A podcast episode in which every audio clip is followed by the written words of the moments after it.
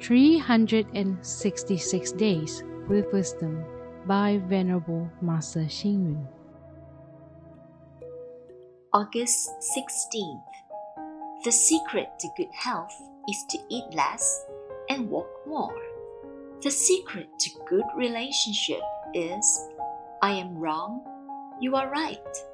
The secret to cultivation is do it yourself. The secret to Dharma joy is to let go and be at ease. Currently, issues that attract the most international attention are environmental conservation, development, finance, health, child protection, and so forth.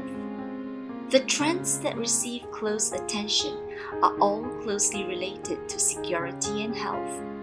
Among the health issues, health food has been the focus of attention for a long time. Modern people not only feel stress about well being, they are even more concerned about beauty arising from good health. They spare no expense, effort, or time for the sake of beauty. They may even starve themselves or follow some strange diet programs, such as eating centipedes, drinking urine, eating raw chilies, etc.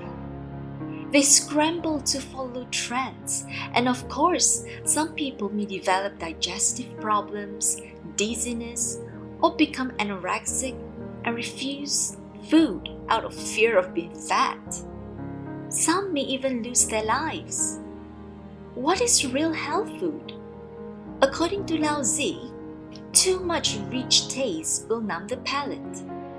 Every day, our food intake should be just enough for our sustenance and not in excess.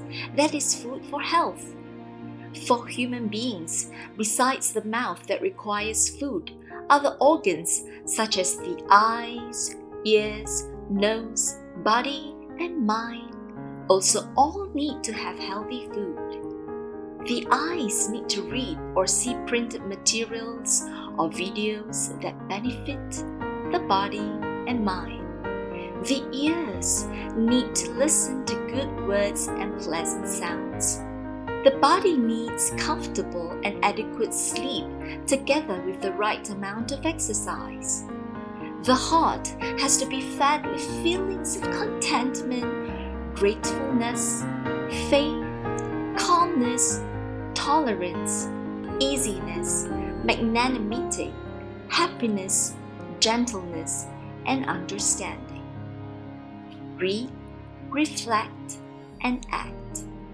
Human beings, besides taking food through the mouth, eyes, ears, nose, body, and mind, also need to be fed with healthy spiritual food.